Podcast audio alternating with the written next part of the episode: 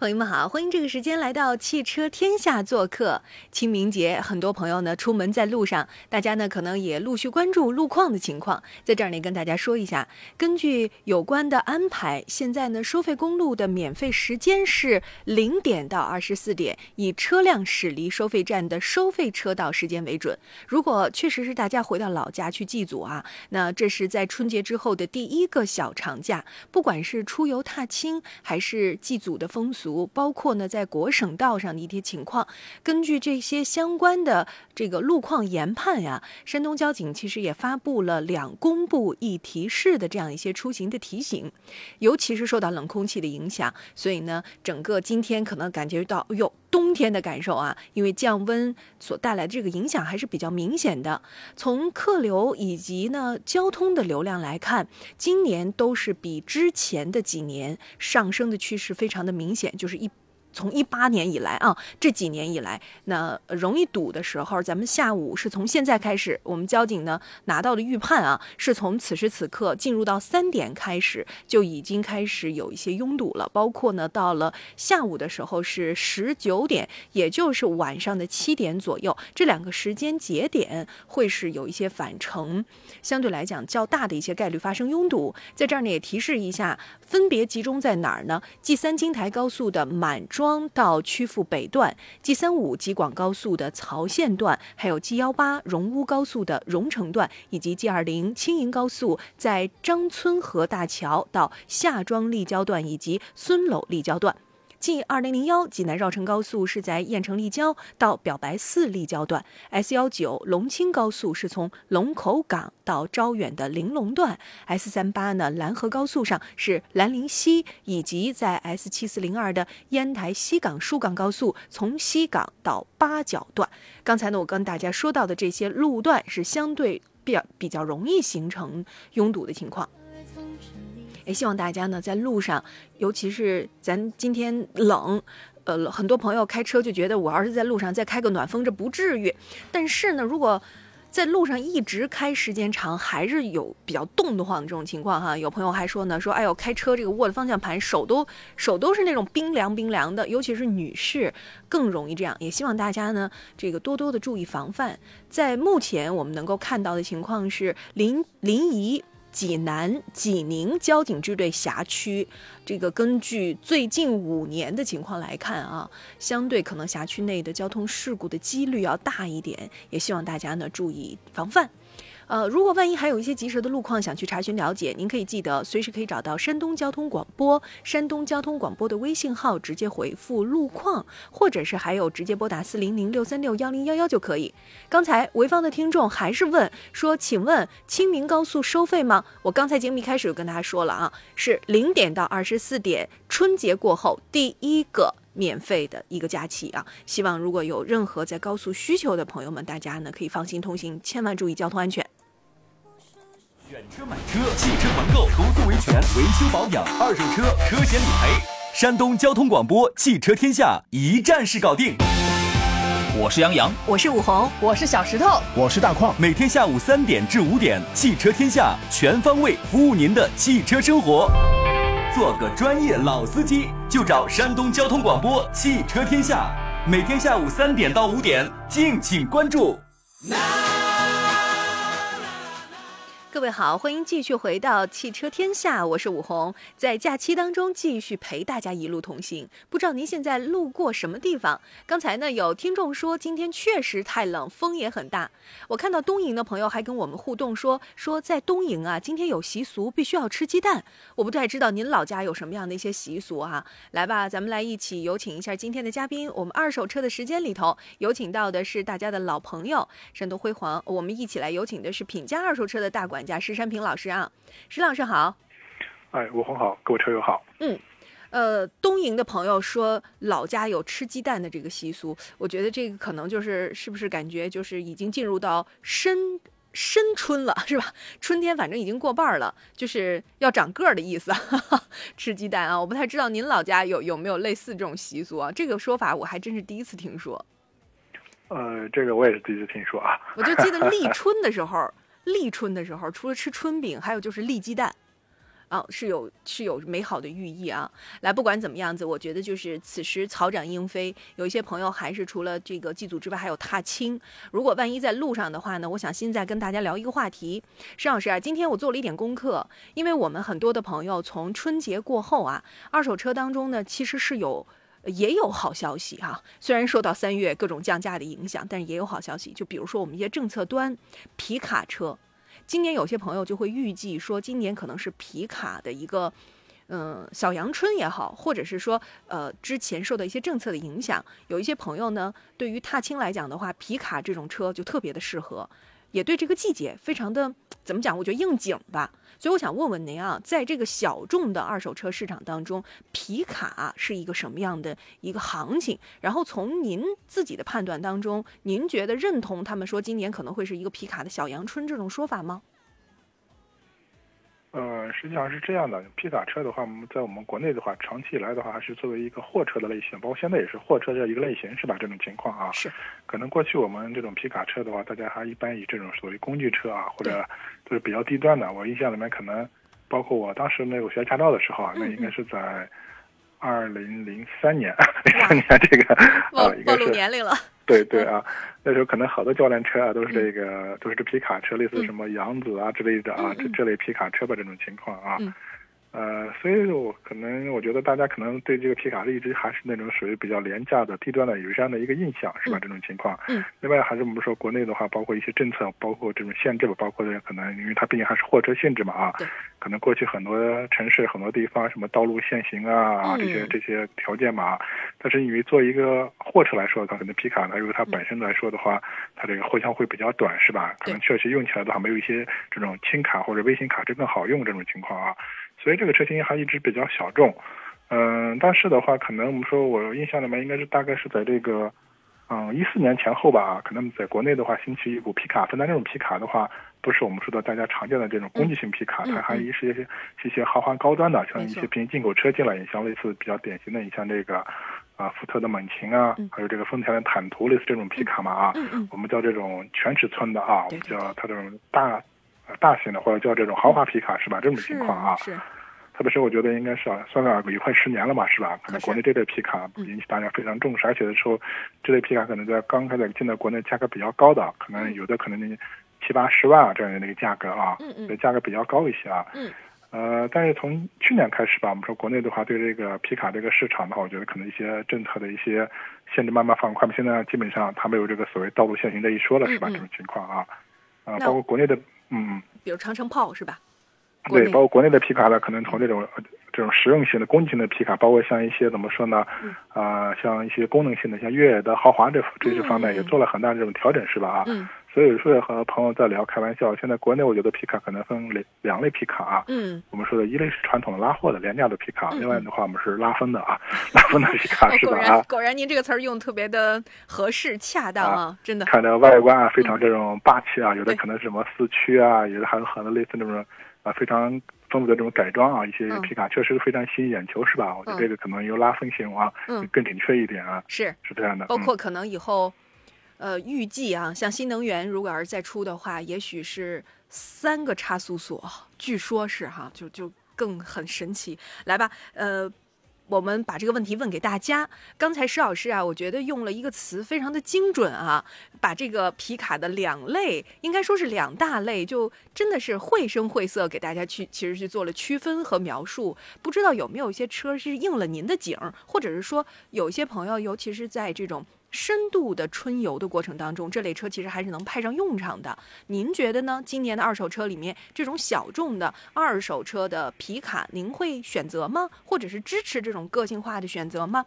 呃，车型其实也很丰富哈，除了刚才说到的像新一点的，比如长城炮，或者是还有像改装非常喜欢的，叫什么上汽的 Mazda。大通啊，就类似的这种哈，呃，如果大家有任何二手车最近的一些置换的需要，毕竟春季车展明天就要开始了，济南的啊，明天就要拉开帷幕了，所以如果大家有任何任何这方面的一些需求，您都可以直接找到山东交通广播的微信号，咱们今天来聊聊看，一是帮着免费的评估，同时呢又有些观点，欢迎大家一起互动。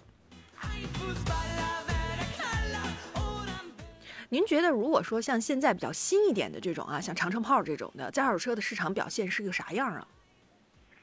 呃，应该还好。本身我觉得可能就像我们的节目里说嘛，可能这个车保值的话不保值的可能几个因素吧啊。嗯。一个是就是它的这个整体的这个新车价格比较稳定啊。第二点的话就是它的这种保有量如果要足够大这种情况啊。因为最起码我觉得在国内这种高端皮卡里面，长城炮这款车的保有量相对来说还算比较比较高的这种情况。另外就是一点的话就是它的这个新车价格一直就比较稳定啊。可能基于上述这两点因素的话，所以长城炮这款皮卡的话，整体保值还不错。嗯。嗯。好的，那如果大家有任何的互动的问题，也随时可以找到山东交通广播。山东交通广播，大家呢记好这个微信号，然后呢直接发送您要评估的车型，比如说我是哪年买的什么车，配置、颜色、公里数，直接一条发送就好了。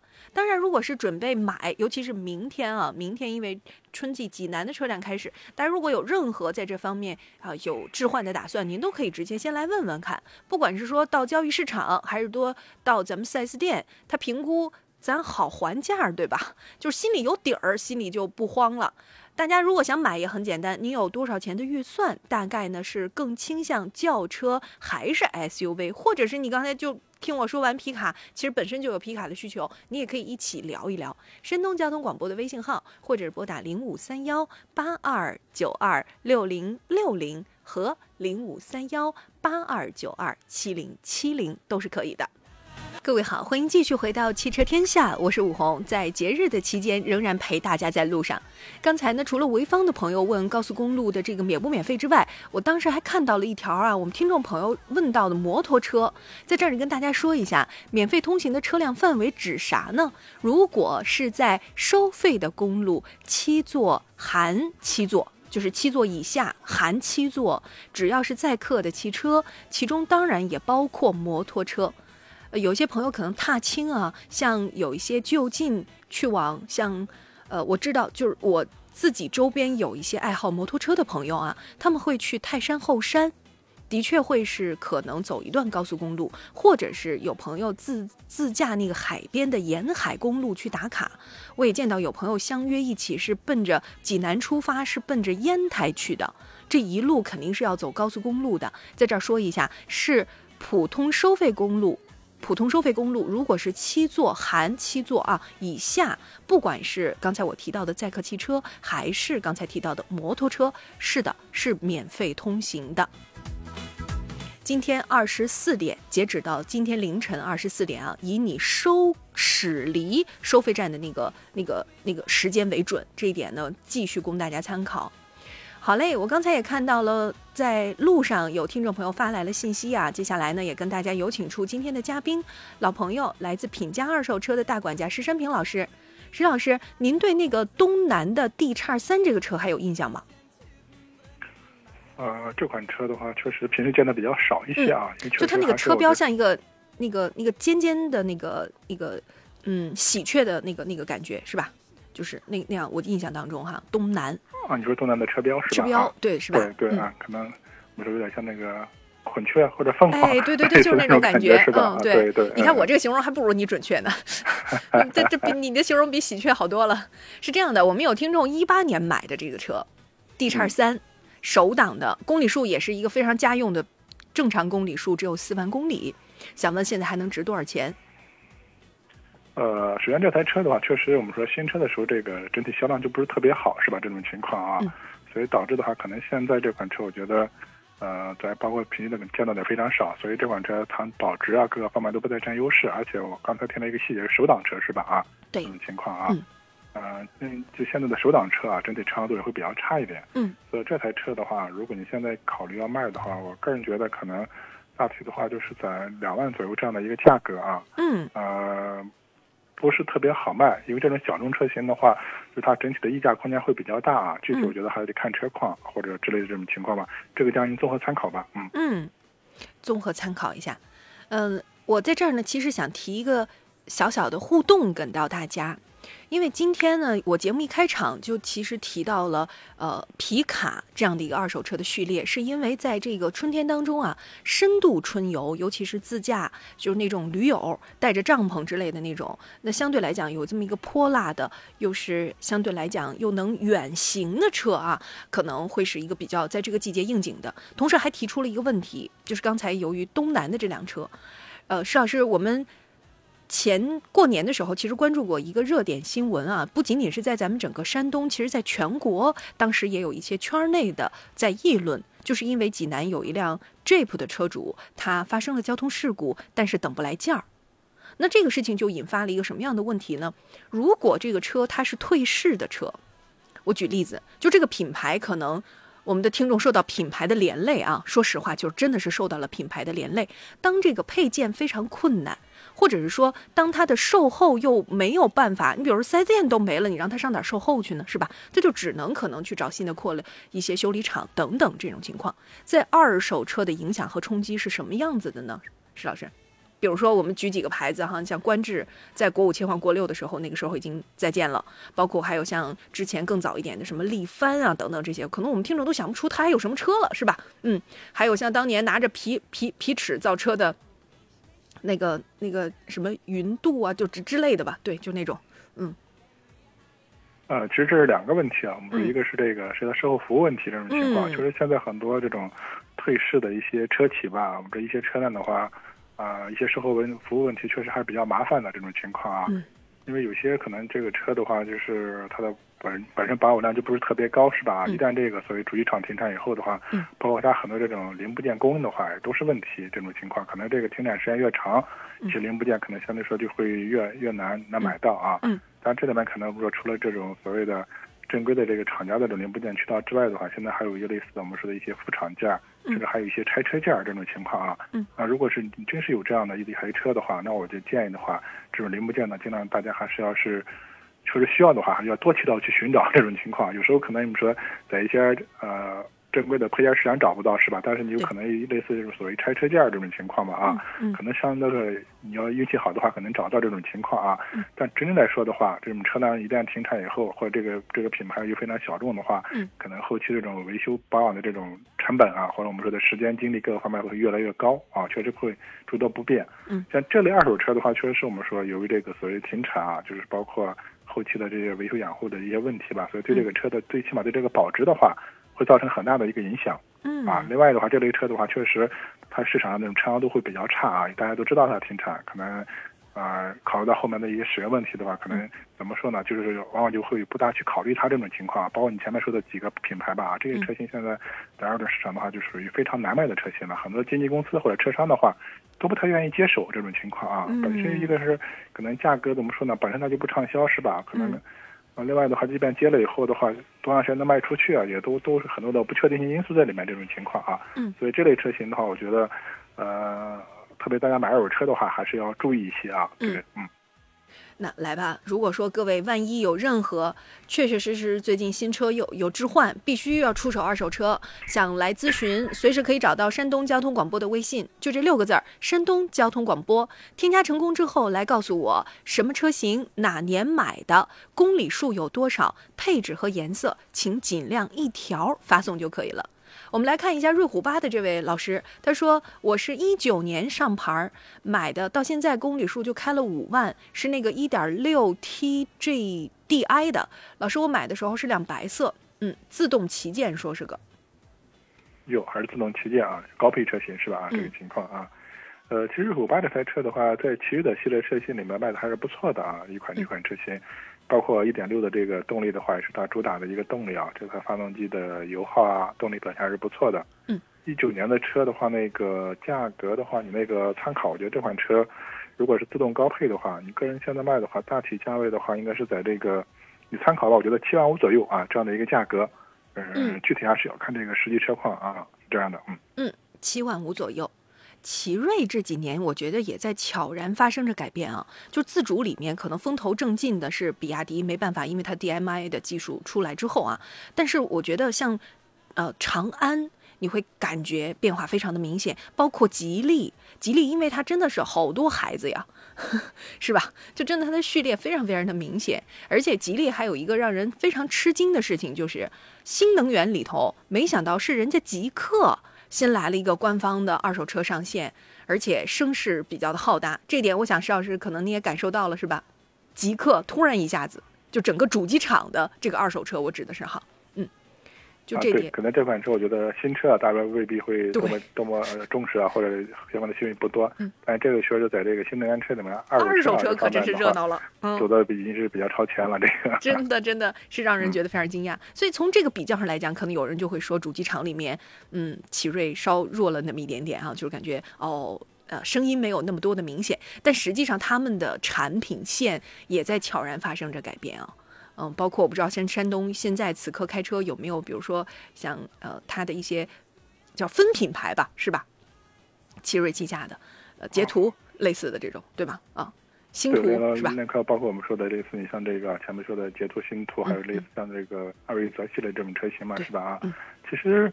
在业内的话，我们大家普遍来说的话，对这个整个奇瑞的一些造车的一些产品力方面、技术方面还是比较认可的这种情况啊。嗯。但是可能觉得大家总觉得还是在这个宣传方面的话，其实是感觉还是声音弱，稍微对滞后那么一点点。嗯。另外呢，可能还有一个点，可能大家也往往会被忽视啊。但在这我们经常说。国内汽车啊，这个取得了一个长足的进步啊，特别是在国际市场一个表现，或者我们说说具体点就是出口，这国产车型出口是吧？啊，那这个你发现一些每年的一些官方统计数据来看呢，可能其余在出口方面的话，应该在这个特别自主品牌里面做的还是比较突出的这种情况啊。人家只是不吭声，你看了吗？哎，这一点所以我们说可能这个宣传方面还是显得稍微滞后一些了啊。对，今年我觉得虽然国内市场可能受到一定嗯波动哈。呃，这个可能真的是持续，有可能到年底了。这个影响就是我们来预测，但是今年的出口的机会确实非常的大。来，我们继续来看一下微信端有听众的问题。哈弗来了，这是个 H 五，哦，这是哈弗序列当中稍少一点的车型，一七年买的，当时还是个十周年的纪念版，二点零 T 四驱带差速锁。这个车呢，黑色，跑的公里数不多，跟刚才那个一样，也才五万公里。五万公里的哈弗 H 五，它没有特别说明啊。我说这款车不知道是柴油版还是汽油版啊，是是这样的啊。因为本身可能，特别哈弗 H 五这款车的话，可能也可能他了解比较少一点，因为这款车已经停产了啊。但是它和在哈弗汽车里面比较特殊性，它是怎么说呢？我们说经常说它是有大梁的啊，它是一款比较偏硬朗的啊，这样这样的一款我们叫它 SUV 车型吧啊。嗯。它和这个 H 六完全不是一个类型的车啊，很多。就买这个哈弗 H 五的话，主要是看中它的一个车身强度比较高，是吧？啊，另外的话，它早些年像哈弗有这个 2.0T 的这个叫嗯柴油的一个滤镜系列发动机啊，特别是这种比较硬朗的车身，配上这样的一个柴油发动机啊，整体的这种呃。啊，我们说这个功能方面的话，就是一些越野能力啊，或者操控能力还是比较强的，所以这款车还是说实话，就是特别适合跑工地，是吧？对对，还是非常经典的一款车型了。但是它已经停产了，这个情况啊。明白。嗯。但是它整二点零这个二点零 T 这个排量的话，也有柴油也有汽油。嗯。相对目前市场来看的话，还是这个柴油车的价价格或价值会更高一点。它没有特别说明的话，我们当就当汽油车来说吧啊。好，嗯。呃，那如果是二点零 T 的一个汽油车的话，嗯，价格的话，你那个参考吧，可能也就差不多在这个四万左右这样的一个价格啊。毕竟还是车型车型太老啊，也停产这种情况啊。那如果是柴油版本的话，可能差不多在五万左右这种情况。嗯嗯。呃，我觉得大家看这个车子呀，很容易，尤其是这几年新能源多了起来之后。这个年代感它就是特别明显了，哪怕这个车没有，比如说像之前啊，十年以上的车或者是怎么样都用不了。我跟你讲，五年左右你就看，你就看前脸，啥都不用看，看前脸，你就会发现明显不是一代车。这一点啊，哎，没办法，真是供大家参考。有的时候就是二手车就只能随着市场行情在改变。呃，邵老师您猜对了，他说了，他确实是汽油版本。那刚才您这个估价就没问题是吧？嗯。啊，那大大体参考，我觉得大概价格的话，应该是在四万左右啊。嗯，四万左右。朋友们好，欢迎继续回到汽车天下，我是武红。如果呢，大家正好在路上，不管呢是已经准备踏青返程，还是说呢有一些朋友这个时候呢，其实有家人要团聚哈，这刚出门，有任何的情况，您其实都可以，尤其是路况，通过四零零六三六幺零幺幺跟我们一起来互动。当然了，也有一些朋友呢，准备明天其实就是车展了嘛，呃，准备买新车、二手。车要出手的话，您随时可以记得来。我们来有请一下今天的嘉宾啊，石山平老师，来自品价二手车的大管家。石老师，刚才呢有几位朋友微信呢都说，比如说有奥迪的 A 四，是一个一四年的车，二点零 T 的，公里数呢已经跑了十万公里，白色，想问现在还能卖多少钱？啊，一四年的奥迪 A 四，公里数跑了十万，白色是吧？啊。呃，没有特别说明的话，我们就二点零 T 的这个这个排量来说吧啊，因为这个车早今年还有这个一点八 T 的这种情况啊。呃，这款车的话，如果你现在可能个人来卖的话，大体参考价在十万左右这样的一个价格啊，当然具体还是要看看这个实际车况。嗯。来，接下来呢，我们继续来看一下，刚才有东营的车友问是福特的这个一七年的翼博，也是一个手挡车，不过它公里数少，四万公里，想问还能值多少钱？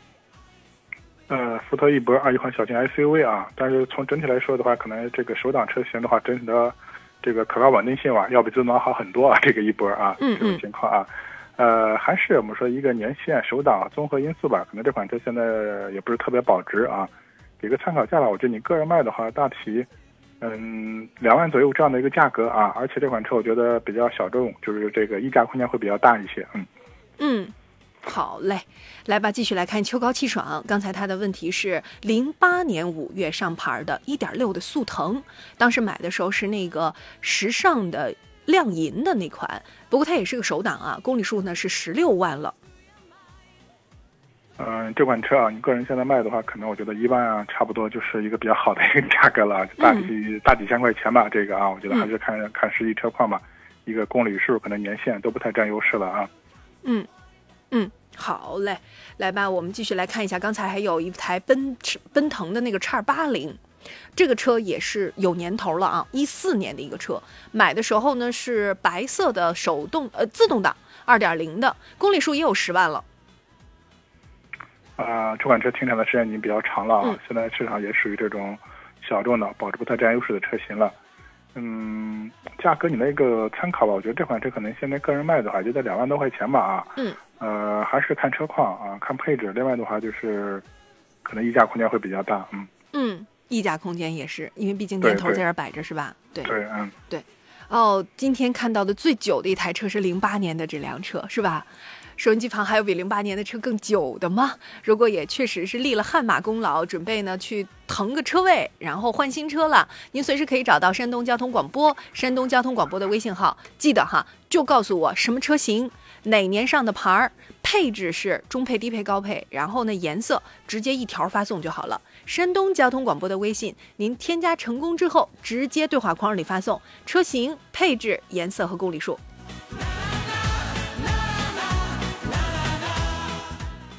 有朋友发过来一个凯迪拉克，哎，这个车是 ATS-L，我在想 ATS-L 是哪一款？我还在想，刚才这是一个一七年上牌的，公里数八万公里的车，白色时尚型，说是二八 T，这个配置反正我不大知道是个啥，只能靠石老师您了。啊，这个车型的话，就是我们说你把它理解为一个。CT 四的一个前身吧啊，这种情况，因为这个就是一八就一九年国五升国六的时候停产的一款车吧啊。哦。二八 T 的话是个二点零的高功，嗯，一七年的车型，颜色没有特别说明。白色。白色啊，白色这个颜色还比较占优，这种情况啊。嗯。嗯，这款车的价格的话，你那个参考吧，你个人现在卖的话，我觉得大体的话，在这个十一万左右啊，这样的一个价格。嗯，呃，一个是我们说的话，可能这个车龄啊，另外的话就是它这个车可能是停产了嘛，毕竟是啊，虽然是后来我们觉得其实它和 C D 四是一个升级车型吧啊，还有整体凯迪拉克这款车可能这个保值方面也不太占优势啊。如果车况好的，我觉得可能你个人也就是十一万左右，可能上十二，目前的话可能这个市场行情看的不太不太现实啊，这种情况。有难度，十一万大也就是很好的这个出手价格了，是吧？对对，嗯，好，凯迪拉克的这位车主供您做个参考。刚才我确实还看到一辆朋呃一辆车型是那个五二零，呃，他说一五年的宝马五系是个黑色，公里数跑到现在十一万，给了一个说是典雅型。稍等哈，老师，马上中差宣传过后给您回复。嗨，朋友们好，欢迎这个时间继续回到汽车天下，我是武红。每天下午两个小时，三点钟到五点钟，都会陪着大家从新车开始啊，选购怎么团购啊？怎么挑选啊？再到买了车之后维修保养、二手车，再到车险理赔，再到万一有一些投诉纠纷的时候怎么办？节目呢都会陪着大家。每天的内容安排不同，也希望大家呢多来提意见。二月毕竟改版到现在啊，那如果您正好今天恰好听见节目了，二手车的时间，今天前一个小时，后一个小时呢是我的同事杨洋会跟大家一起买车选车。那二手车今天请到的是大管家，来自品价二手车的石山平老师。刚才那辆宝马五系，我们先来石老师帮忙回复一下啊。您觉得一五年的这个宝马五还能卖多少钱？我刚听到是一个是五二零典雅啊，对，黑色的，对，公里数有没有特别说明？十一万，十一万啊，这个公里数怎么说呢？不多不少是吧？对，不多不少，真的是不多不少。啊，因为这款车可能当时我印象里面新车应该大致到家是四十三万左右吧啊，这这么一款车型了。因为早些年可能像一五年的时候，可能大家很多人买这款车啊，呃，之所以选黑色，我觉得还有一个商务需求是吧？这种情况啊。嗯。但是现在来看的话，包括五系、五二零这个级别车型的话，很多都是家用车了啊。你可能要真商务，它可能至少要买到五三零，可能这个级别的车这种情况了啊。对。呃，所以现在你像五二零这类车型吧，这个黑色，呃，这个颜色不太占优势啊，可能大家还是白色可能更畅销一点这种情况啊。嗯。嗯，这个价格的话，你那个参考，我觉得这款车啊，如这个公里数，嗯，这个黑色的话，你可能个人卖的话，大体的话就是在十三万到十四之间吧，这样的一个价格啊。而且的话，我觉得可能这个十四到头了是吧？差不多。对，而且这个黑色的话是不是特别好卖？是这种情况啊。嗯，大家可以看看嘛，四十多万的车啊，这是算是不到十年时间嘛，是吧？啊，邵师，这茬儿，这茬儿，这茬儿，这茬不能再聊了，再聊肉疼。对我主要想说明一下，特别是这两年的话，就 BBA 的一些长车龄的车型吧，确实这个我们说的这个折价啊或者贬值还是比较大的。嗯。哎，去年我拿什么给大家举例子来着？我拿 A4L 是吧？那个时尚型。给大家举例子，我说一个车好嘞，年头到年尾亏三万，妥妥的，绝对的，是吧，石老师？去年那个像 BBA 系的吧，这种车啊，你不说这事情，可能我就不伤心了。哎呀，真是！而且我们是亲历者啊。哎呀，真的是。所以，如果收音机旁的各位 BBA 系里面年头稍久一点的，哎，大家参考一下啊。前提条件是，如果你今年确实是置换的话。咱算算账，怎么划算怎么来。比如说，我能，呃，像什么置换补贴，像什么金融补贴，我都算上。哎，咱算算，实在是算不明白，没关系，你那你打电话，我跟石老师帮你算，零五三幺八二九二六零六零，或者是零五三幺八二九二七零七零，发微信也行。山东交通广播，山东交通广播，告诉我车型、配置、颜色、公里数。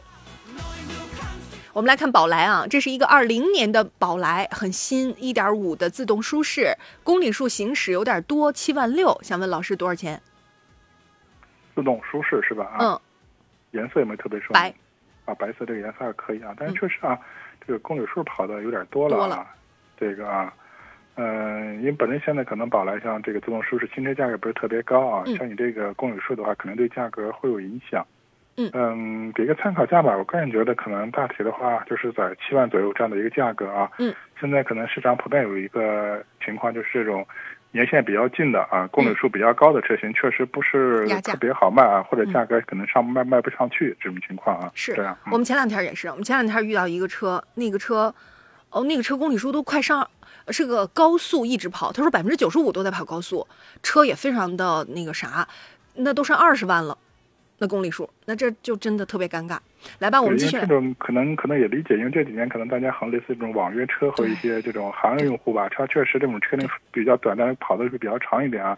按我们这个私家车来说的话，可能大家正常跑的话，一年很少能超过两万公里啊，这种情况啊。但这个车可能两年多时间跑了七万公里，这个确实，我们说可能它就不是一个正常私家车的一个使用性质，是吧？这种情况，嗯嗯。来吧，我们继续来看啊，还有一辆宝来，前后脚它俩，但是是一七年的，一点六的手动挡，公里数就少了，公里数才五万五，也是白色，那这个多少钱呢？这个可能这个颜色白色比较占优一点啊。另外的话就是呃年限还有这个手动挡，嗯，可能现在这种车手挡常常都会差一点，嗯，那这款车的价格你那个参考，大体的话我们说在四万左右这样的一个价格啊，嗯，呃如果车况好的可能四万多一点啊，嗯。两个宝来前后脚，真是齐了。来继续，大众的车还是大众。哎呀，这三条并连着，石老师，大众的聚会了。但它是个 Polo，一一年年头九，一点四的红色，公里数十二万。嗯，档位形式没有特别说明是吧？对，我们且按自动挡行吗？啊，且按自动挡，好吧。呃，一一年的啊，这个公里数跑了算正常吧，因为这个年限啊。另外的话，可能这个红色确实现在也是对这个价格或者长销度会有影响这种情况啊。嗯。如果自动挡车型的话，可能现在正常市场还能卖到两万多啊，这款小车啊。但手挡的话，可能至少差下浮五千块钱，可能也就是在这个呃一万大几这样的一个情况啊。然后具体还是要看实际车况。嗯。好嘞。来看一下。呃，王老师问：一七款一点五的君威这款车也是红色，你看啊，特别标注了一下，公里数不多，五万五。君威的红色也不多见呢。一七年是吧？啊，一七。啊，别克的君威这个红色确实啊，一七年的这个颜色的话，君威也是也是不多见。嗯。这种情况啊，嗯，给个这个参考价吧。我觉得这款车，如果你现在个人考虑要卖的话，大体的话也就是在这个，嗯。呃，它这个排量没有特别说明是吧？因为这款车还有不同排量，对啊。一点五 T。一点五 T 是吧？啊。嗯，你参考吧。这款车我觉得你个人的话，现在可能，呃，很难卖到七万这个价格。我觉得也就是在六万六万左右，超好的六万多一点。另外加这个红色，我觉得可能。这个确实对畅销度啊，或者价格会有影响。对，可能这款车现在好卖的还是白色啊，这个颜色相对是好卖一点啊。嗯，我能理解，就可能有的时候就是赶上那一年结婚，是吧？或者是怎么样子，就要了一个红色，很正常。但是我想标注一下下啊，相信一定有像你一样喜欢红色的人，你相信这个世界一定有。来，我们有请热线上等候的这位车友，你好，老师。嘿，电话接通了，是您哎。嗯，我一辆那个白色的。捷豹 x 一 l 二点零 t 呃，四万公里，哪年的呢？二零二二年。啊，一年的车呀！啊，哇！公里数是多少？再确认一下公里数。四万是吧？四万。四万对吧？嗯，对，嗯。啊，这个车当时买车多少钱？嗯，二十七万多。二十七万都是办完以后的价格吗？啊，对。呃，汽车提落发发票价对吧？汽车发票价对吧？嗯，啊对，嗯，呃，一年左右啊，应该有一年吗？满一年了吗？这个车？嗯，还不到一年呢，好像是十月份的。哎呦，这么新啊！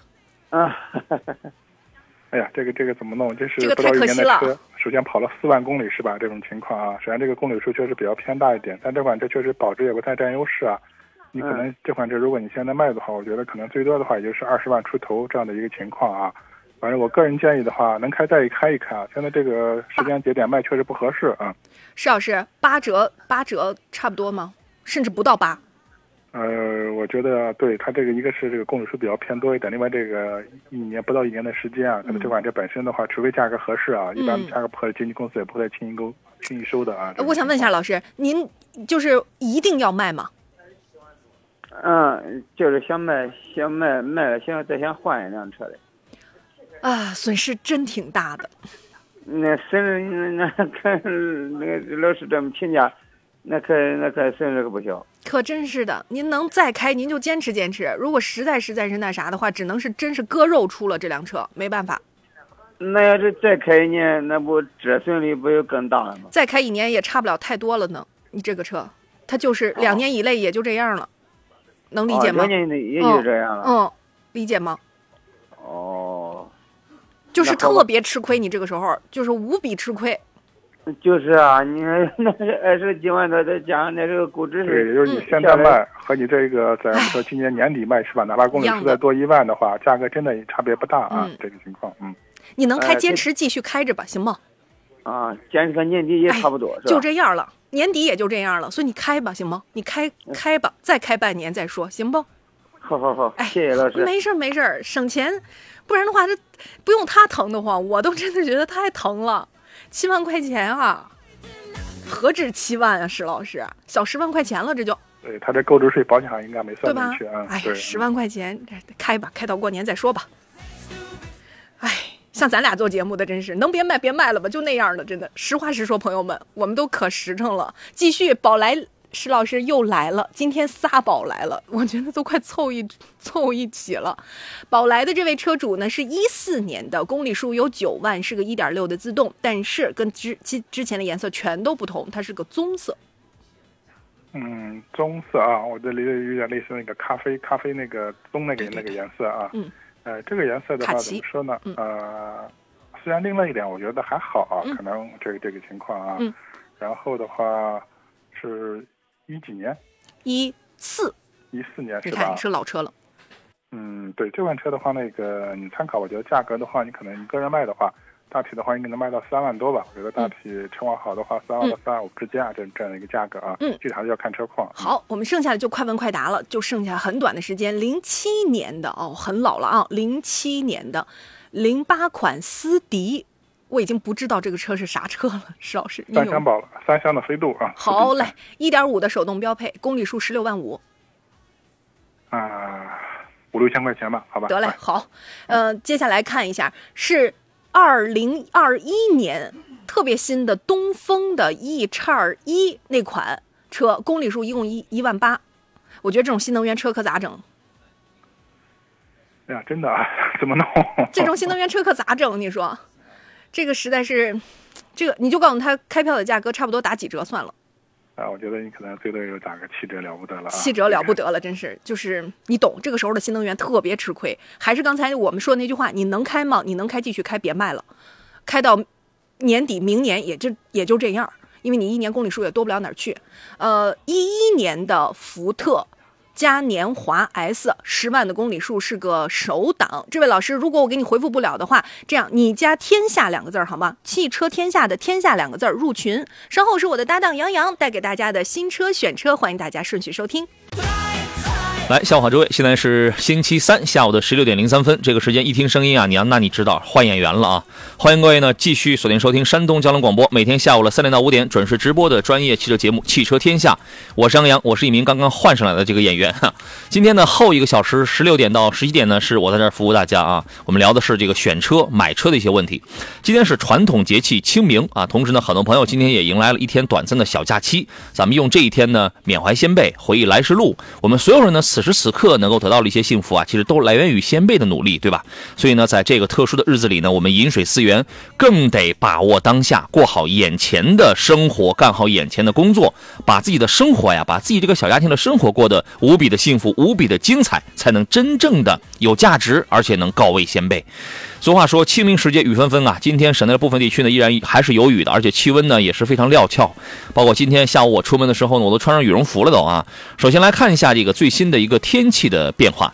今天下午到明天的白天呢，鲁西北和鲁中山区呢天气阴有小雨转为多云啊。临沂、日照跟半岛地区天气阴，局部也将有小雨转为多云啊。其他地区天气呢是阴转多云为主。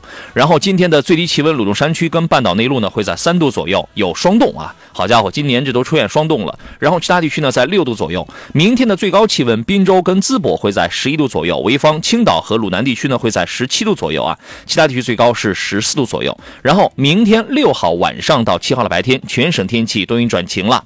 当然风力还是有一定风力的。那么彼时的最低最低气温，鲁中山区跟半岛内陆会在三度左右，依然有霜冻。其他地区最低会在五度左右，有轻霜冻。最高气温，烟台跟威海呢会在九度左右，鲁南地区最高恢复到十六度左右了。然后呢，其他地区最高是在十四度左右，请各位注意天气的变化。今天从现在开始到五点呢，我咱们聊聊这个新车的挑选、选车、买车的一些问题啊。直播间联络电话已经开通了，号码分别是零五三幺八二九二六零六零或零五三幺八二九二七零七零。另外呢，还有多种网络互动方式，欢迎各位此刻在山东交通广播的微信公众号里边来收听、收看到现在节目的音频跟视频的双重直播。各位可以留言互动，也可以在抖音平台搜索“杨洋侃车”，第一个“杨”是木字旁，第二个“杨”是提手旁，单人旁，侃大山的侃。杨洋侃车可以来找到我啊！今天做场宾呢是来自济南银座汽车的田道贤、田光老师。你好，田老师。你好，老师，大家下午好。今天也放假了吗？今天上班了。啊，还其实还是正常工作，就是今年这个假呢放的只仅有一天，就是很难体会到再来一瓶啊。放的稍微有点心累了哈，这个假期你说放十天啊，那你多好啊！放十天，这个。你们领导说了，给您放上十年，是吧？有这么一天小假期呢，我觉得可能也出不了什么远门。再加上这个山东省内很多地方天气比较特殊啊，但是大家呢调整一下这个心态，呃，整理一下这个思绪，想一想。是吧？我们这个接下来的这个工作，我们怎么把它把生活过得很丰富多彩，把工作干得很很精彩？我觉得这个可能是我们暂时在行进当中停下脚步来驻足，临时这么一驻足的一个非常重要的这么一个做法。我我觉得也是蛮有意义的，对吧？啊，当然你要是说今天你把它全用来睡觉了呢，也不是不可。但是当你回顾起这一天的时候，你会觉得很荒唐，很没有意义。对不对啊？咱们先说一下近期的几款新车，稍后来回复诸位的这个选车买车的提问。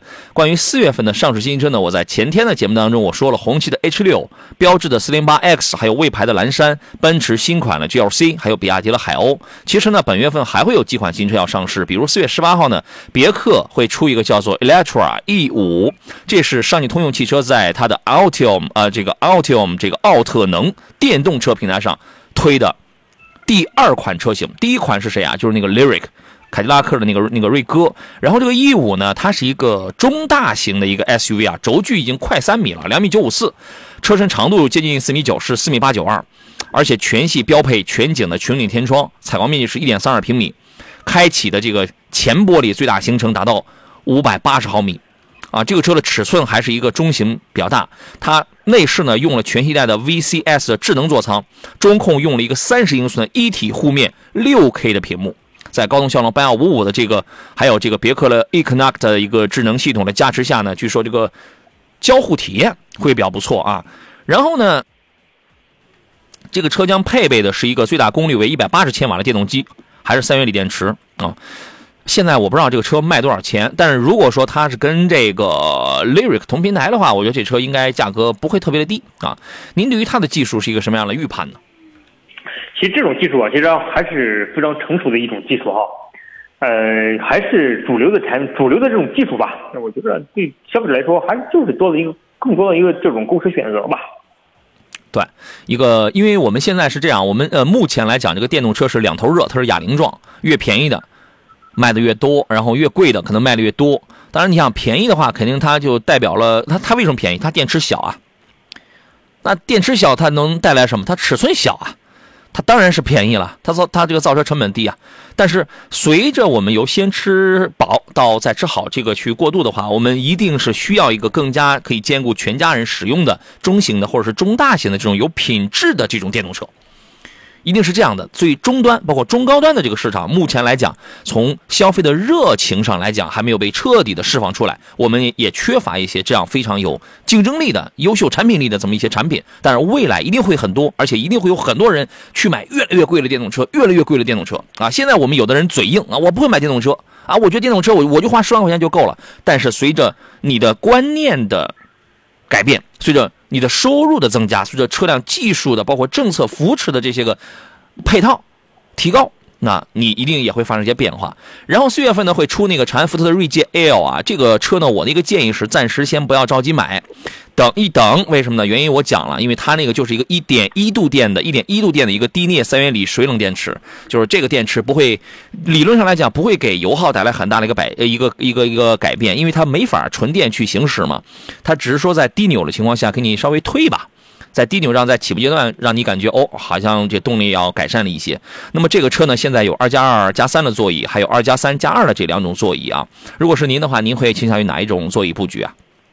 其实我觉得这种现在这种格局之下，二加二加三这种格局可能更适合大部分家庭的使用，舒服。啊，这种可能要更加适合一些大部分老百姓的一个家庭使用，对吧？啊，这个车可以期待一下。然后四月十二号呢，极客会出一个新型的紧凑型的 SUV，叫极客 X。啊，极客把这个另类啊这俩字玩的是真溜啊！推四个续航版本，最高五百六十公里。因为这种车，就是你像你像这种挺挺像是个玩具的这种啊，它没有片面的去追求一个长续航，它的售价呢就在二十万这个级别。所以二十万的车。基本很少给你出现什么能跑七百公里的这种，它是这种是不可能的。车很小，三维呢只有四米四五的车长，两米七五的轴距，然后舱里边用了一个十四点六英寸的可以滑移的一个悬浮式的大屏，用了一个怀挡的设计，飞机的挡杆啊，这个质感看上去还是挺好的，有单电机的两驱，也有双电机的这个四驱啊。这个小车呢，估计也就是十八九万啊，或者二十二十五万之间吧。这个这个大家可以期待。四月十号会上一个蓝图的追光，这是蓝图旗下的首款轿车，前段时间开始预售了，那个价格不便宜，三十二万两千九到四十三万两千九。啊，这蓝图放出狠话了，说我这个车对标的是宝马的五系，我凭什么呢？我凭我的性能，全系标配双电机的四驱，三点八秒可以破百，前双叉臂独立悬架，后五连杆独立悬架，铝合金占比超过百分之九十，最大侧向的 G 值 G 值达到一点零 G，这个一点零啊，就是跟那个智己的 L 七，智己 L 七原来大家看那个广告，它不是就是主打什么操控漂移嘛，跟它是完全一致的。麋鹿测试是八十三公里的这个成绩，哎，我就靠这些东西。然后我要追平传统的这个三四十万上的 BBA，您对于这种车是个什么样的评价呢？其实我觉得揽途出的这个追光这个车型，其实还是很低调的哈。嗯，怎么低调？把就对手放在五系了。其实国内我们发现，包括很多自主品牌，它出新车上市的时候，动不动自己的竞争对手就是五十万以上的车型，两百万以上的车型。其实我在相比他们来说，我觉得蓝图相对来说还是比较低调的。嗯。还还是比较低，但是这个车型怎么说呢？哈，还是有亮点的。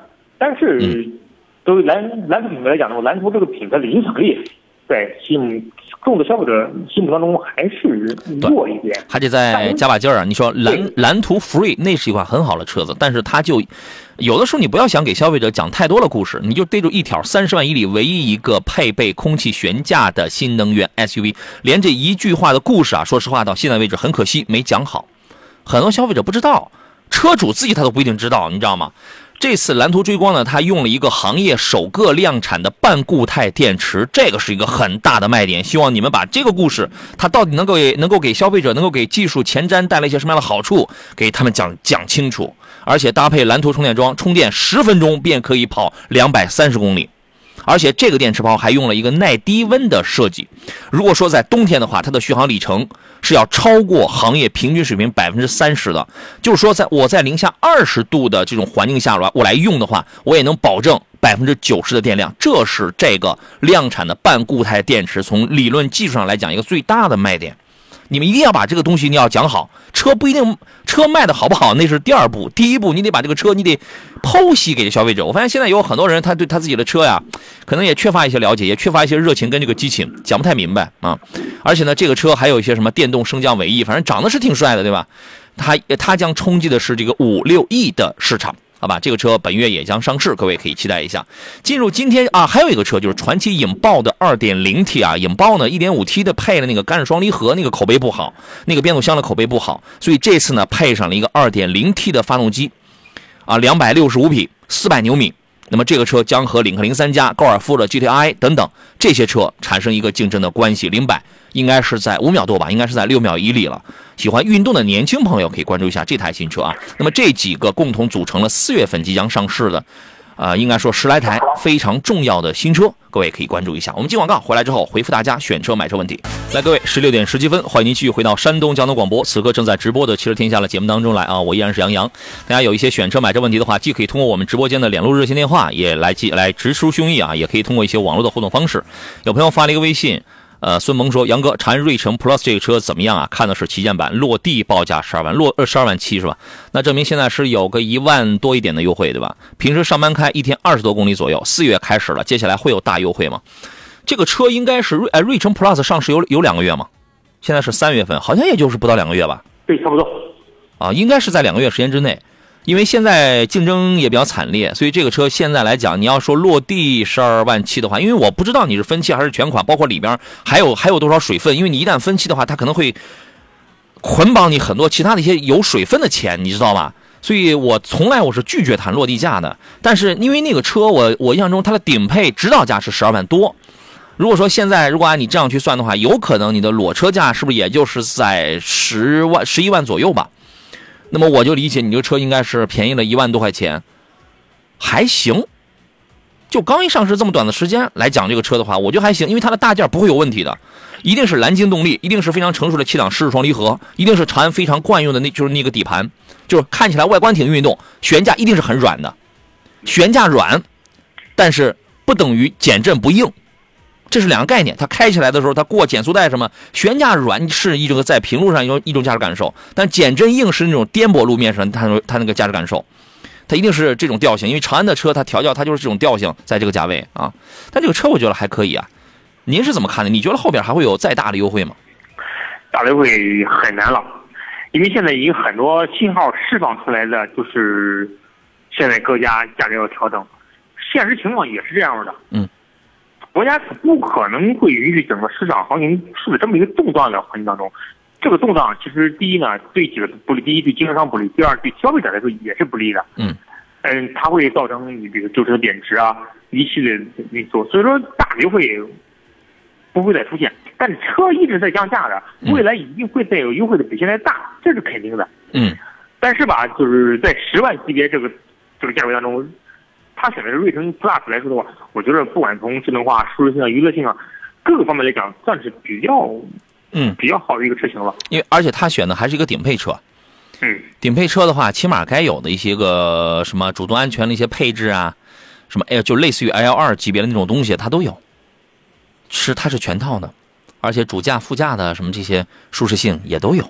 对，唯一买这么一个车性价比还是很高的。对，唯一音响不行。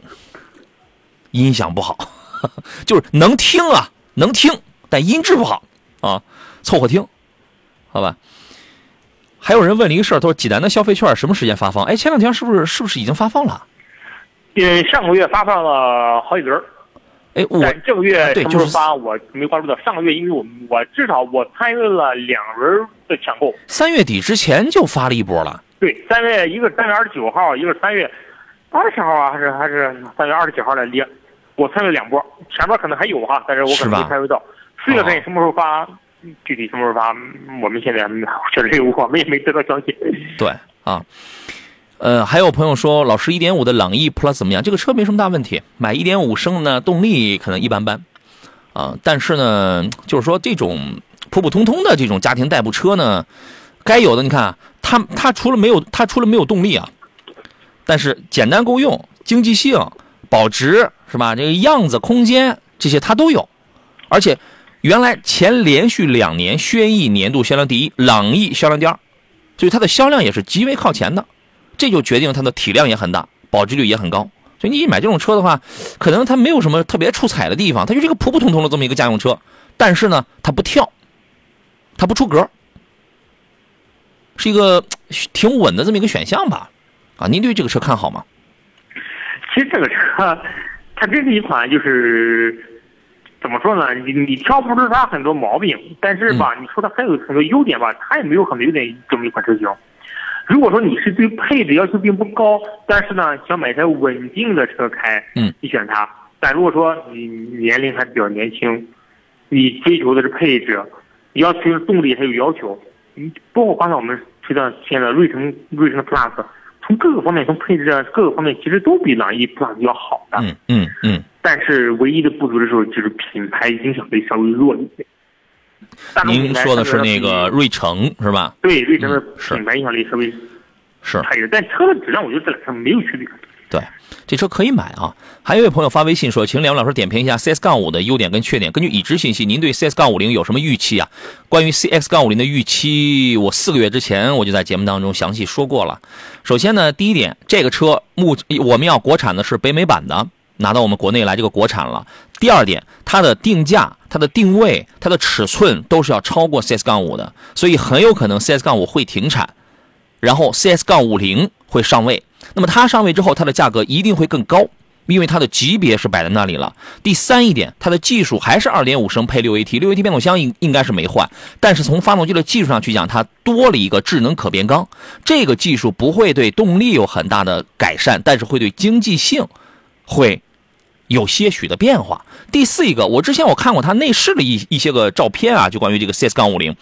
呃，马自达呢一直保持着这个内饰那种比较简约的那种风格吧，有可能做工用料会有提高，但是你说它的造型有多科技感、多前卫，这个没有，这个没有。第五一第五一点也是我想说的最后一点，虽然它依然还是一个二点五的一个自吸排量，但是我想，马自达的车向来不会丢失它的操控之魂，向来一贯的会去保留一些它的这个这个这个那种品牌的调性。这个是在这里边了。但是你说这个车将来出来之后，会不会像 CS 杠五那样，我十九万我就可以买一个二点五的四驱的？我觉得我觉得不可能的，短期内这个是不可能的。甚至 CS 杠五零刚一上市的时候，它的这个售价会在二十加，对吧？它不可能是二十加或者二十一加、二十二加，我这个都有可能。它不会像现在 CS 杠五这么的便宜。CS 杠五现在就是空间小，噪音大，但开起来还可以。你买个二点五的四驱的话，那个车便宜，性价比高。现在我不知道是什么价格了，之前价格甩的可狠了。基本上你买个什么 CRV 两驱中配的钱，你可以搞搞一个它的一个四驱，对吧？二点五的四驱，尤其当时还有个什么版本叫黑爵士、黑爵士还是黑骑士版本，那个配置卖的特别好。您对 CS 杠五零期待吗？呃，对于马拉产品啊，其实我们还是满怀期待的。嗯，我们真的希望这个产品、这个品牌能出一台就是影响力很大的车型，能以扭转它在国内这个形势。其实马自达产品还有是有很多优点的。嗯，它的稳定性啊，它的操控性啊。嗯，这些品牌当中能做到操控与性能于一身，质量又比较可靠的，可能就斯巴鲁，现在国内就斯巴鲁一个品牌了。嗯。原来斯巴鲁品牌可能有这个特性，但斯巴鲁越来越小众化了。但是现在国内你说，就马自达品牌可能能做到这一点，可能就马自达这么一个品牌。CS 五零其实承担东西还是很多的，长安在这个车上其实也投入了很多，包括它到国内之后，它又加长啊，又增配啊，嗯，有一系列动作，说明一点，它还是希望这个品牌。这个车系能给马自达品牌带来更多的东西，我们也其实我特别期望这个车国内能卖的好，能好一点，因为这个车还是一款非常有亮点的车型的。对，俗话说木秀于林，风必摧之啊！你会发现在这个价位上，凡是很有个性的那种车子啊，很玩操控性的那种车子，活的都很平淡啊。什么样的车卖的好呢？对吧？我就不说了，大家心里也这个也都明白，什么样的车中国老百姓然后都扎堆去买呢？是吧？大家也都这个这个知道，但是这个没有无有对错之分，因为买车这个东西本身它就是一个个性化非常鲜明的一点。我们经常讲叫车无绝对优劣好坏之分，只有适合与否嘛。那我们一定是某一些车，有些买菜车也好，一些街车也好，它适应了绝大多数老百姓消费者的这种需求，一定是这样的，对吧？大家都知道那个某某某某某什么什么车，它这个操控性很好，怎么样？但是我可能我不会去买，我不会去买，也许它有一二三四，它有四个那种缺点。其中就有那一条缺点哦，它使用成本高，一下它就戳中了我，就导致我不会去选了。但是别人可能会去选，对吧？木秀于林，风必摧之，啊，所以这您刚才提到一个 Sparrow，还有一个就是这个长马，我他俩就属于是比较比较爱秀的那种，是吧？好日子问的是昂科威 Plus 什么时间可以买，性价比怎么样？你要买的话，这个车你抓紧时间买就行，你现在抓紧时间买就好了，因为这种车现在它别克想要。换来一个很大销量，一个很重要的一个砝码，一个筹码就是降价，就是价格要低，我要比德国车低，对吧？所以说呢，你会发现它这个新车刚上市没有多久，它就开始出现了一个大的降价，所以你不要指望说它后边还还会不会继续往外挤什么水分，它不，它就跟一个毛巾一样，水上来就挤的差不多了，剩下就没多少了，所以你等也没什么滋味了。所以现在你就抓紧时间买吧。昂科威 Plus 是一台舒适性很好的车子，您给他详细分分析分析这台车好吗？呃，很多人其实，在买车的时候都对比过这款车型，很多人通过对比之后也买了这个车型。昂科威 Plus 它是兼具着空间，呃，包括舒适性于一体的这么一个车型。这个车的唯一的一弱势在哪里呢？就是动力稍微弱一点，嗯，这是它的弱势，因为你匹配这么大的一个车，它动力性确实弱，但是它的空间性非常好，嗯，而且呢，就是，呃，它的舒适性啊，包括噪音处理啊，包括静音处理会好很多，这也是很多用户为为什么试驾完之后都选择它的原因。至于这个时候买合不合适，昂科威 Plus 这个车上市已经这么长时间了，别克基本上已经做到了经销商卖这个车啊处于亏钱的状态了，嗯，所以说你现在不管你什么入手。都合适，因为他们已经不可能有大再大的空间了，再大可能就换款了，再大可能这个车就换代了。连昂克旗马上到这个都要停产掉了，对吧？对。要买的话，现在就这个抓紧嘛，它没有什么那么多的这个水分。刚才您说了一个缺点，就是还有一个就是它的这个操控性感觉一般般，再就是保值性，短期内五年以内的这种保值性可能会比较差一些。啊，你你得好好养护啊，然后这个不然的话，这个几年以后的它这个小问题。你到达一定公里数，八万、十万公里的时候，它的小问题它就开始频发了。今天花个三百，明天花个四百的时候啊，这也也不是这个礼拜花三百，下个礼拜还花这个四百的时候，它就开始有了，你知道吗？这都是血泪史，这个事但是前期性价比是比较高的，舒适性是比较好的啊，特别适合一家老小的那种啊。建行问的是建行里问的是老师送 Plus EV 跟 ID.4 Cross 更推荐哪一款？没有没有，在我这儿没有我更喜欢哪一款或者我更推荐哪一款，看你。你要是想要现在啊，销量更大。质保更长，我只是三电的质保更长。你买宋 Plus EV，它是首任车主，不限年限、不限里程的终身质保。有一个括号啊，非营运车辆，一年别你别超过三万公里，对吧？但是大众的所有电动车，现在都是前盘后鼓的刹车，这是一个槽点。再一个，全部都是八年十六万的质保。你这个东西虽然我们也不一定能开到八年，对吧？但是还是希望越长越好呗。另外，从目前的销量上去讲，是宋 Plus 要好，但是从驾驶感受上去讲，比亚迪宋 Plus 的底盘完全不是 ID.4 底盘的对手。你记住这句话，然后你自己去开，你去印证一下。所以各有千秋，不存在我更推荐哪一款。懂吧？好，我们进入半天广告，稍事休息一下。回来之后呢，还剩半个小时，我们继续回答各位选车买车的问题。这里是山东交通广播的汽车天下节目，我是杨洋，咱们待会儿见。来，各位，我们继续回到节目当中来看大家选车买车的问题啊。今天坐上宾呢是来自哈济南银座汽车的田道贤老师，你好，田老师。杨洋老师，大家下午好。大家问题特别多啊，基本上到了广告时间的时候，我就基本上光跟我们这个视频直播间里的朋友在这聊着啊。郭伟发一微信，他问一事儿，他说：“他说燃油版的这个雅阁跟凯美瑞2.0的 CVT 家用该怎么去选？这看你啊。我个人觉得买个雅阁挺好的，为什么呢？1.5T 的这个雅阁，对吧？接下来这个还用再讲吗？这不，这个不就是关键点吗？啊，您给他分析分析，您是怎么看的？这俩车。雅阁的特性是啥呢？雅阁特性是第一动力好，嗯，第二呢就是相对来说比较经济省油。当然这俩车都不费油哈，都很经济啊。凯美瑞二点零没准比它还能再省点呢，是吧？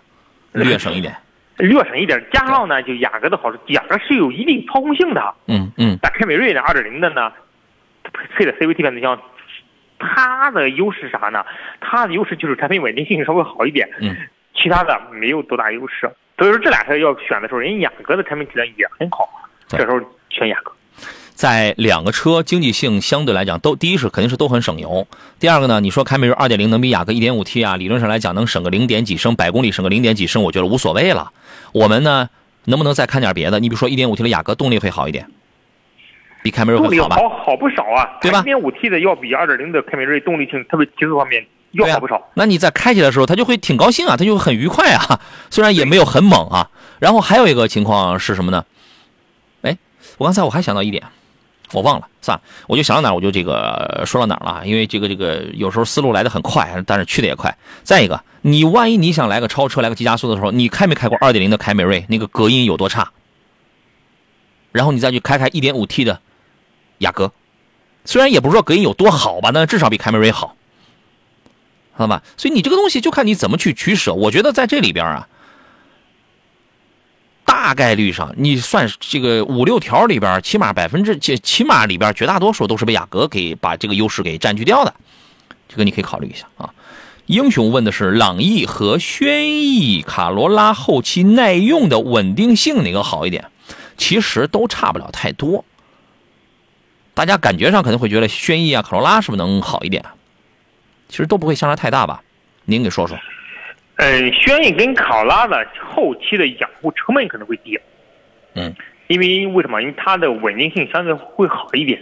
嗯。特别是以轩逸为代表的这种日系品牌，故障率会稍微低一点。嗯。特别在十五万公里之后，朗逸十五万公里之后会面临一些问题，比如漏油渗油。嗯。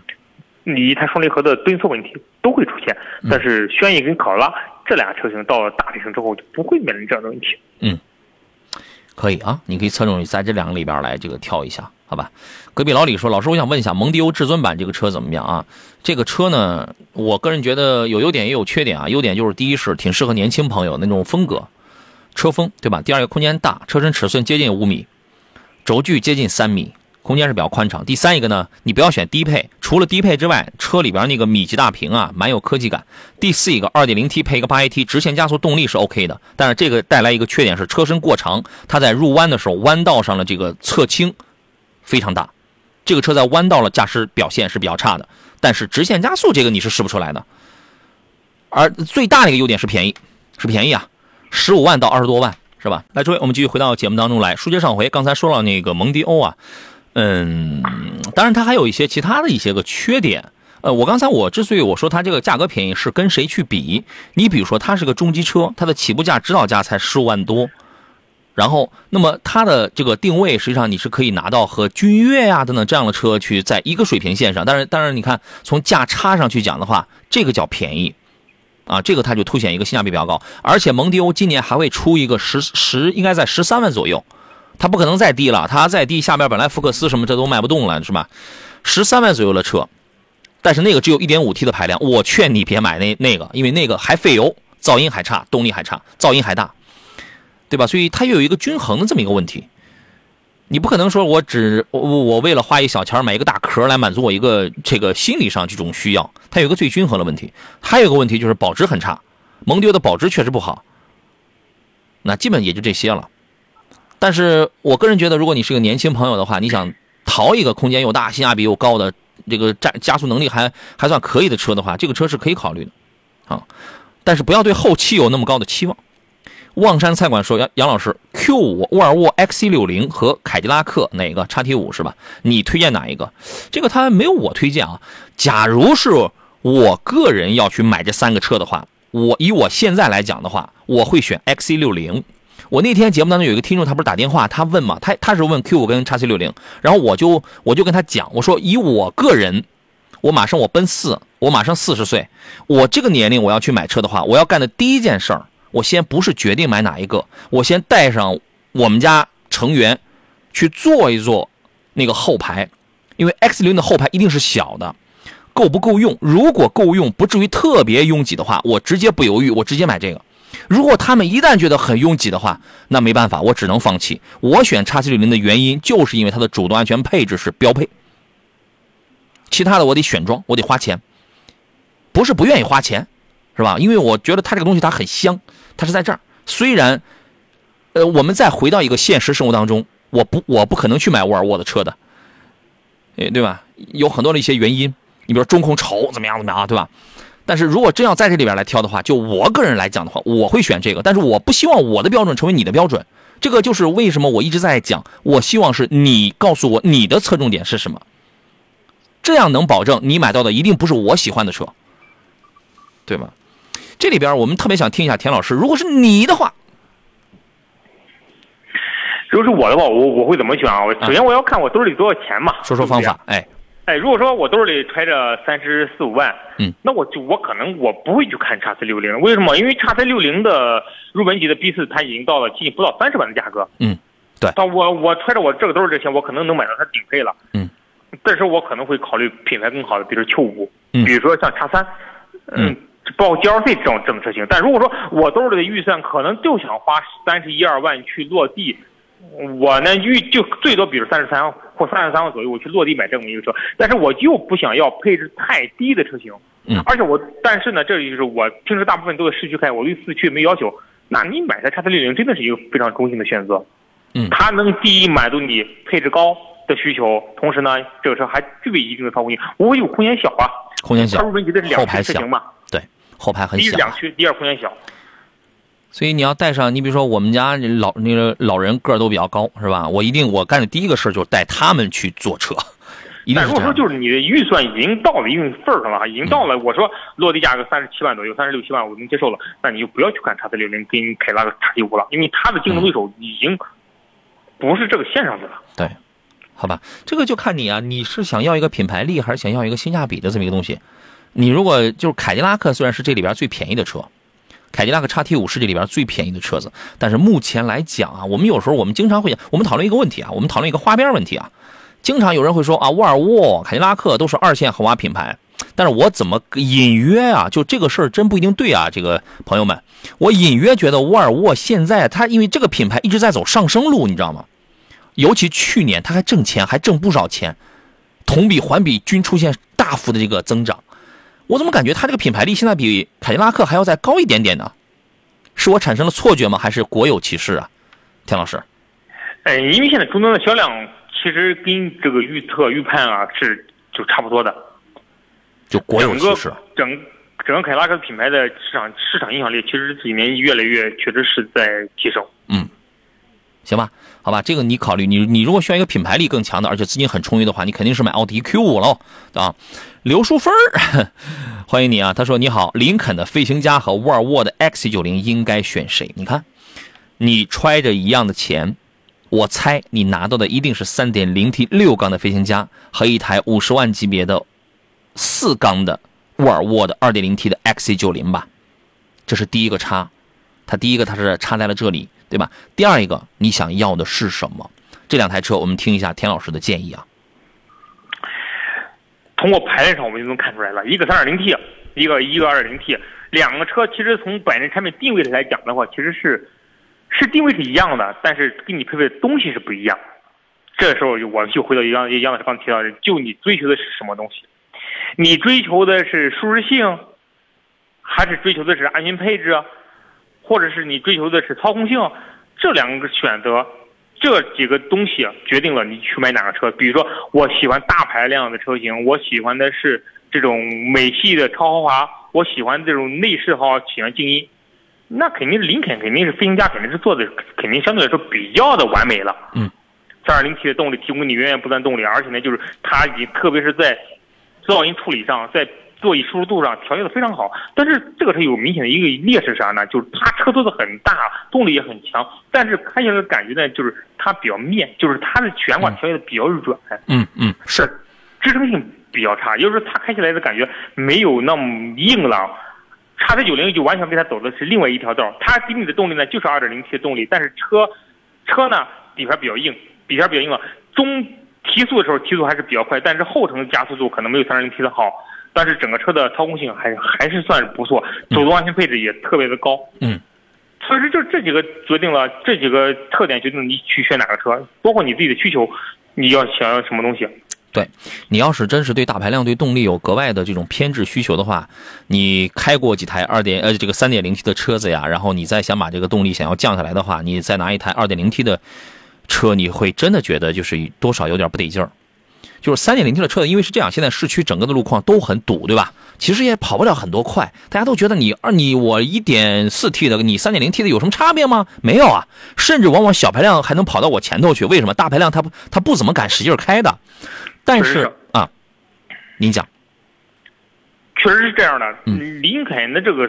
三点零 T 虽然说它配备了十一 T 的这个这个变速箱，嗯，但是在市区里你跑不起来的情况之下，它优势一点发挥不出来，反而更加的油耗。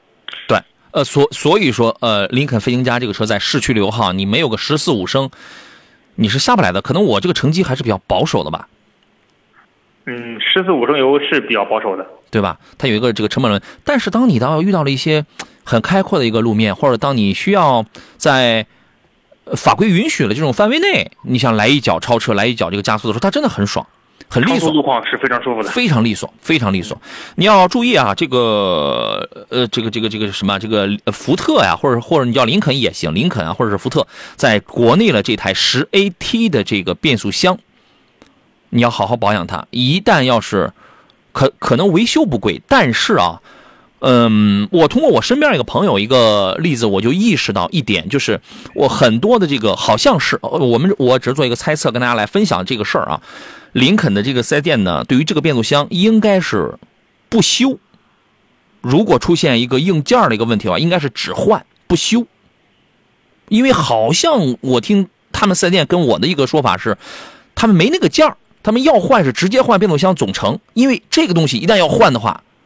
非常昂贵，它这个十 AT 的变速箱换起来非常昂贵，啊，一台那个凯立德，啊不不是不是不是不不对，那个是另外一个事儿了，这个咱们就这个不讲了，好吧？反正这个就是这两个车的一个一个一个差别啊。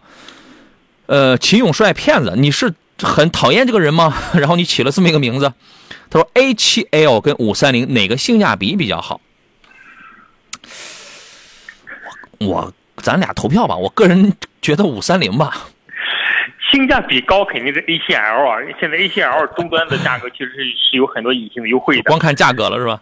对，光看价格肯定是它性价比高啊。你特别是你看了进口版的 A7，你再看 A7L，那绝对性价比很高啊。是。但是这个车型的设计上是本身是有一定问题的哈，国内卖不好是有原因的。嗯。因为它受进口版影响太大了，经典版的就是溜背型的 A7，造成了国产的这种三厢的 A7 可能接受不了。嗯。这时候而且刚一上市，起步价四这个四十五，他是怎么想的？对，其实这个其实怎么说呢？四十五的起步价性价比还真。真真挺高，因为有进口版在这放着，它说是显得太高了。这时候其实选车的时候啊，我们建议他选五三零，为什么？对，五三零这个车虽然说跟在操控上跟 A7L 我觉得没有多大区别，都很好，但是五三零更大众一些。嗯。后期的费用可能会更养护起来，可能更省心一些。嗯。得嘞。但是 A7L 吧，卖不好，哎呦，挺可惜。A7L 到现在就没卖好，是吧？对，得嘞。我男朋友说：“老师你好，坦克五百、探险者、叉 T 六、航海家这几个车哪一款更值得入手？”朋友，你没有需求啊，你他只有一句话的需要，就是考虑六座和这个七座。你这几个车基本就是这么个情况。呃，这样跟你来分析一下吧。坦克五百这台车子，如果你你看这你看了这几个车里边，只有一台是越野车，就是坦克五百，它能越野，因为它是非承载车身，两把差速锁。能锁止，如果你有哪怕是偶尔是户外很烂的那种路的越野的需求的话，在这里边唯一一个能给你提供技术支持的就是坦克五百。但是如果说你你说不，我就是在铺装道路上开的话，坦克五百这个车呢，你开起来的话油耗还大，当然内饰是很豪华，车也很壮，对吧？油耗还大，关键在铺装道路上开起来很晃，它重心很高，悬架行程很长，开的人跟坐的人很容易晕车，它很晃的，你知道吗？做工是很好的，那么其他那几个全叫什么？全叫 SUV，航海家、叉 T 六、探险者，在这里边，航海家如果你不是选 2.7T 的话，你如果选的是 2.0T 的话，那么在这里边动力性最好的是探险者，它的动力确实好。探险者这个车呢，座椅也很宽大，包裹性也很强，而且只需要加92号的油。它除了不是个豪华品牌，你说你那个林肯、你那个凯迪拉克，它都是豪华品牌，但是探险者它就像一个。很很务实的那么一个存那么一个存在，对吧？叉 T 六呢是豪华品牌不差，但内饰非常不豪华。然后就剩下这个航海航海家了，航海家二点七 T 六缸发动机真的好，但你如果买的是二点零 T 的话，那这个车我觉得就不那么香了。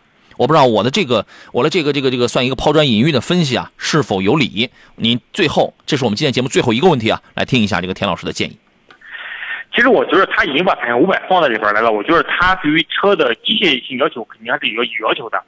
我的前一个观点跟杨老师完全一致。如果说你没有完全性的是发烧友，你没必要去买坦克五百。车大不好停车，油耗高，这这是一方面。再一个方面呢，就是你市区里用不到这么大的车。而且确实也也不方便。第二个原因就是，这个探险者跟航海家跟叉 T 六选的时候，我的观点非常侧重于跟杨老师完全一致。探险者，因为探险者这个车型里边，它是兼具了操控性、空间跟动力于一体的这种车型。如果说你的预算不高，三十万出头，甚至不到三十万，你买个后买个后续版本的，后驱的动力性非非常好。嗯，最起码说这个车啊，养护起来成本低，而且呢也具备一定的越野性能。好嘞。那咱们就到这儿，谢谢田老师，咱们就时间关系，今天节目到这儿，谢谢大家。